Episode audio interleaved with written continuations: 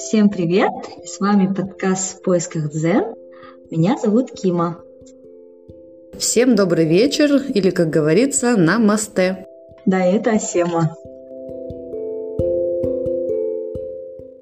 Сейчас у нас уже второй выпуск подкаста «В поисках дзен» а, после знакомства с вами. И сегодня мы хотели бы поговорить на такую тему «Зачем узнавать себя?». Ну да, вроде бы некоторым покажется даже, может быть, глупый да, вопрос, но очень важный. Да. Мы вот говорили в предыдущем выпуске, когда мы с вами знакомились, о том, что этот подкаст будет на тему осознанности, поиска себя, духовности. И я думаю, вот этот вопрос, зачем узнавать себя, это вот такой самый стартовый вопрос. Асема человек, да, который уже 12 лет в йоге, в различных практиках осознанности. Вот скажи, за 12 лет можешь ли ты сказать, что ты знаешь себя? На самом деле это парадокс, но ответ нет. Может быть, в первые годы практики я бы уверенно сказала, что да, я знаю себя. Даже без йоги мне казалось, я знаю себя. А, но сейчас, а, встав на этот путь и изучая себя, я понимаю, что нет, еще у меня впереди огромная дорога, и я каждый день, каждый месяц, год узнаю что-то новое. Ну, во-первых, потому что мне нравится очень фраза, что самое постоянное – это изменение. Также и мы, люди, мы постоянно меняемся. И тот ты, который был пять лет назад, и тот ты, который ты сейчас – это совсем разные люди. И получается, что тебе нужно узнавать как бы себя каждый раз заново, по-новому, какие-то новые грани. Вот знаешь, как ты вначале сказала, что ты когда-то думала, что ты знаешь себя. Я думаю, что многие люди думают, ну да, я себя знаю. Я тоже, наверное, так думаю в какой-то степени. А вот что такое вообще знать себя? Умом можно сказать, что я себя знаю, потому что я в прошлом выпуске говорила, да, что ум у нас очень гибкий. Вот у нас в жизни все дуально. И многие люди думают, что вот человек либо хороший, либо плохой. Девушка либо красивая, либо некрасивая. Парень либо богатый, либо не очень. Да? То есть как-то так. Мы очень быстро вешаем друг на друга ярлыки и определяем. Но философия йоги говорит о том, что каждый из нас – это бриллиант, который сияет разными гранями гранями. Не одно, не десять, а тысячи, тысячи разных граней. А в зависимости от возраста, в зависимости от обстоятельств, в зависимости от настроения, климата, я не знаю, мы можем быть совершенно разными. И мне кажется, это даже некоторая проблема нашего общества, что нам внушают, что ты можешь быть каким-то определенным. Например, ты умная, не очень красивая, там толстенькая и так далее, да? Но ведь ты же не можешь быть таким всю жизнь жизнь, да, например, человек живет 80 лет, из-за этих как бы программ мы не позволяем себе проживать все остальные грани, да, то есть мы не позволяем себе быть разными. Вот, например, мне повесили ярлык с детства, а Сема стеснительная, да, и мне казалось до 25 лет, что я реально стеснительная и боюсь публики. И только после 25 лет, когда я начала заниматься йогой, разными практиками, я поняла, что да блин, я обожаю публику, я обожаю выступать, и я вообще далеко не стеснительная. Ну, или я была в детстве, но сейчас это прошло. То есть узнавать себя – это узнавать все свои грани от одной до тысячи. И это процесс всей жизни. Мне кажется, вообще это и есть смысл жизни – узнавать себя или раскрывать себя. А вот, Асима, ну да, хоть ты и сказала, что не можешь сказать, что хорошо знаешь себя, но все же в каких ситуациях, когда ты стала знать себя лучше? Может быть, через какие практики? Я стала себя знать лучше.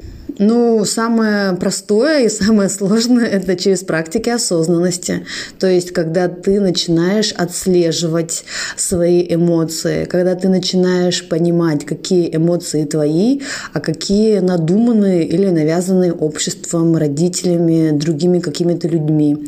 Когда ты начинаешь наблюдать за собой в разных ситуациях, а, ты понимаешь, как ты реагируешь, зачем ты так реагируешь, именно когда я подключила осознанность в практике. То есть не так красиво говоря, да, будь здесь и сейчас, а, например, самое простое, да, все мы злимся. И я начала за собой наблюдать, когда я злюсь, когда я обижаюсь.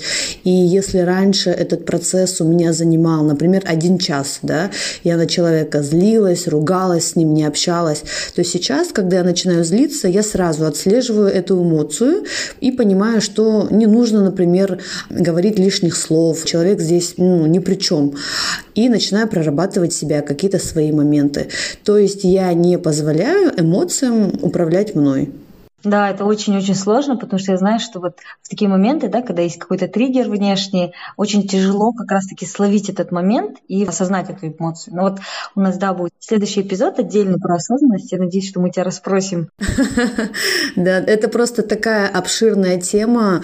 Эмоции, она меня сейчас увлекает, вообще тема эмоционального интеллекта, потому что я вижу, что нас реально не научили экологично проживать эмоции. Мы просто впадаем в эти эмоции, да, например, вот всем знакома картина, как девочки влюбляются, да, мы просто тонем в океане влюбленности, теряем себя и вообще всех вокруг, и все говорят, что это нормально, все показывают вокруг фильмы и так далее. И никто не подскажет, что так, нужно держать стержень.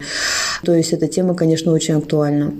Угу. Мне тоже очень интересна эта тема эмоционального интеллекта, вот этого момента, да, когда распознавание эмоций. Я думаю, что вот у нас отдельно будет тема и эмоционального интеллекта, и осознанности, и я хотела бы, да, прям практически понять, как это делать. Вот возвращаясь к теме сегодняшней «Зачем узнавать себя?», скажи, пожалуйста, что тебе дает познание себя?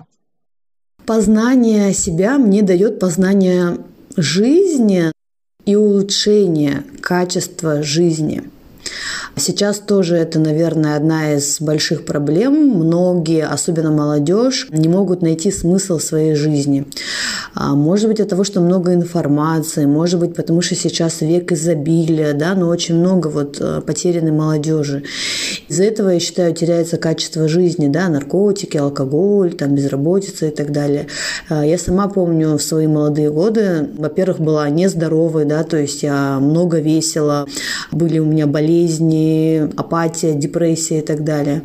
Но когда ты начинаешь заниматься собой, то, как я уже говорила, ты начинаешь осознавать свои эмоции, ты начинаешь понимать, зачем ты здесь, в этой жизни, ты находишь дело своей жизни и становишься счастливым человеком. Познание себя дает тебе истинное счастье, потому что, наконец, ты успокаиваешься. Вот у меня было очень такое четкое ощущение, что я, наконец, дома что не нужно куда-то бежать, э, что-то зарабатывать, что-то делать, кому-то что-то доказывать. Ты, наконец, понял, зачем ты здесь. И как бы весь мир обретает нужные краски, нужную волну. Ну, это вот такое непередаваемое ощущение спокойствия, какой-то тихой внутренней уверенности.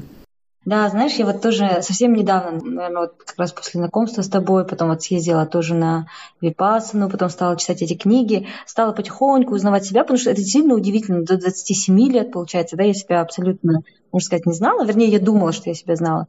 Когда ты себя не знаешь, когда вот ты контролируем своими эмоциями или вот какими-то внешними обстоятельствами, ты как будто ходишь в тумане. У тебя кто-то толкнет, ты упадешь, там что-то на тебя подует, и ты вот отреагируешь. А когда ты начинаешь э, задумываться хотя бы об этом, ты уже чувствуешь, что вот этот туман, он расчищается, и ты начинаешь видеть какой-то путь. Ты обретаешь стержень, силу и мощь, и энергию, и поддержку. Конечно, я вот даже не представляю, каким бы был бы мир, если бы все люди были такими. Но ты представляешь? Ну, это было бы, конечно, круто. Да. А вот, Асема, знаешь, у меня вот бывают такие страхи, даже не то, что страхи, а вот такие мысли – как ты сказала, да, человек это бриллиант, и его можно узнавать бесконечно. И у меня бывает такая мысль, а, что можно закопаться. Будешь, знаешь, ходить, э, погруженный в себя, будешь вечно копаться в себе, в своих чувствах, и как будто бы э, не будешь приносить пользу миру, а будешь сосредоточен на себе. Как найти этот баланс? Ты немножечко интересно задаешь вопрос э, в таких темных красках, да, то есть как будто бы саморазвитие это что-то такое ну, грустное или сложное. Вот даже само слово, да, самокопание, оно немножечко неприятное. Поэтому я люблю больше слово саморазвитие или духовный путь. И это очень позитивное. Ну, опять нужно понимать, да, что позитивное это тоже относительное, да, потому что мир дуален, мы должны использовать какие-то слова, но это состояние имеет светлый оттенок. То есть мы занимаемся собой, мы раскрываем все свои тысячу граней. И вот я люблю приводить такой пример. Вот представь, что ты просишь у меня яблоки. Если у меня есть яблоко, я тебе дам. Но если у меня нету яблока, я не смогу тебе дать. Так? Угу. Вот то же самое а, с саморазвитием мы начинаем раскрывать в себе грани и познаем новые качества себя. Ну вот, например, у нас появляется открытость, у нас появляется чувство любви, эмпатии. И получается, наоборот, мы миру начинаем давать. Раскрывая себя, мы раскрываемся миру, понимаешь? Мы начинаем любить себя, и это становится не просто красивой фразой, а действительно практикой. То есть раз, и ты начинаешь интересоваться вопросами экологии. Раз, и ты перестаешь есть мясо. Вот она практическая сторона любви к миру. То есть не какие-то красивые слова, а это реально начинает происходить трансформация. И поэтому наоборот, занимаясь саморазвитием, мы начинаем давать людям и давать миру. Наверное, ты замечала, что бывают люди, рядом с которыми приятно сидеть, приятно разговаривать, хочется с ними быть. Вот такие люди начинают излучать свет. Есть, конечно, вот как ты сказала, сама это, к сожалению, опять путают, да, идет подмена понятий. То есть, когда люди бесконечно в процессе самоистязания, саможалости, и когда это происходит на словах. Вот когда на словах, это становится самокопанием. Когда это все на практике, это становится саморазвитием, самоисцелением, я бы даже сказала. Интересно, что ты это говоришь. Я как раз читаю сейчас книги. Она конкретно, да, Тара врач говорит про внутреннюю заботу. Ты только заботишься о себе, можешь потом заботиться о мире. Наверное, основной посыл, да, который вот и ты говоришь, и Тара врач в книге говорит, что нельзя просто начать и отдавать миру, не отдавая ну, внутрь, и вот как раз-таки в это самокопание, да, как ты сказала, он такой немножко в негативной коннотации, его можно перевести в позитив, потому что через вот это вот саморазвитие, самопознание можно потом отдать миру. И не будет, наверное, такого, что ты останешься эгоистом и будешь только сосредоточен на себе, да? Да, совершенно согласна. Знаешь, слышала недавно мнение от одного, одного человека, что вот эти вот люди, которые в себе копаются, сосредоточены на себе, забота о себе, они эгоисты и вот якобы не отдают миру. Но я думаю, ты прекрасно просуммировала и ответила. Ну, это еще, да, видишь, опять-таки, это привычка всего социума. Нас никто не учил вести себя по-другому. Вот даже сплетни. Это же у нас уже, кажется, в крови сидит, да? Хотя сплетни – это очень большая потеря энергии. И это как раз-таки не ведет к саморазвитию ни в каком проценте. И вот очень много как бы в нас заложили, никто нам не говорил с детства, да, занимайся собой, находи Бога, да, и так далее. Многие вопросы у нас вообще не обсуждаются ни в школе, ни в университете. И люди идут просто по отраторенной дорожке, да. А, наверное, уже такой один из последних вопросов. Ты говорила, что у тебя был путь познания себя. Какие практические советы, может быть, какие-то простые советы, которые люди бы после прослушивания подкаста начали бы применять, ты бы дала по познанию себя? Ну, я и продолжаю этот путь бесконечно. Очень важна регулярность. Самое простое, на самом деле, я буду банально, ничего с этим не сделать. Вот как мы сказали, чтобы полюбить мир, нужно полюбить себя, но чтобы полюбить себя, нужно полюбить свое тело. Это номер один. Мы не можем сразу начать с глубоких слоев, типа ум, наши эмоции, потому что это то, что мы не можем потрогать. Мы не можем сразу увидеть результат это не физический объект. А тело – это то, что мы можем потрогать, измерить и увидеть результат. Поэтому первое – это занятие спортом. Неважно, да, не обязательно это йога. Бег, вот я знаю, ты бегаешь, походы в горы, гимнастика, фитнес, йога. То есть вы должны начать работать с телом, чувствовать его здесь и сейчас. Когда мы работаем с телом, у нас меняются нейронные связи, мы начинаем расширять свое сознание. И только тогда мы сможем впустить какие какие-то новые программы для саморазвития. Ну и плюс питание потому что питание – это строительный материал нашего тела. И физика, и питание вместе. Вот даже если год посвятить себя этому, уже даже без всяких йогических практик можно увидеть результат. Вот это самое начало, самый минимум. Интересно, да, как наши физическое связано с таким тонким материем, то есть познание себя, вот казалось бы такая глубинная тема, она всегда начинается с таких внешних физических вещей.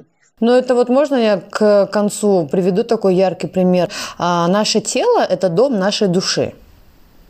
Вот представь, вот твоя квартира. Твоя квартира – это твой дом. И вот наше тело – это заброшенный дом, весь в пыли, в грязи, или это светлый, чистый, просторный дом. То есть, если у тебя там пыль, грязь, ни, ни о каком саморазвитии не может идти речи. Мы же дома убираемся каждую неделю. Меня удивляет, когда люди не могут телу посвятить время один-два раза в неделю. Хорошая аналогия. Это как в грязный, в пыльный дом мы не можем пустить, ну, хоть сколько мы света будем пускать, хоть сколько мы его запахом будем наполнять, да, прежде всего его надо почистить. Спасибо большое, Сима, за очень интересную беседу. Я думаю, ты натолкнула на много мыслей. Если вам понравился э, сегодняшний выпуск, поделитесь, пожалуйста, комментариями, отзывами в тех приложениях, где вы нас слушаете, либо оставляйте нам э, на личных страничках. Моя страничка в Инстаграм Кима, нижний пробел, ел. Да, моя страничка А7 2С, нижнее подчеркивание, мир. Ну все, спасибо большое, пока-пока. Все, всем пока.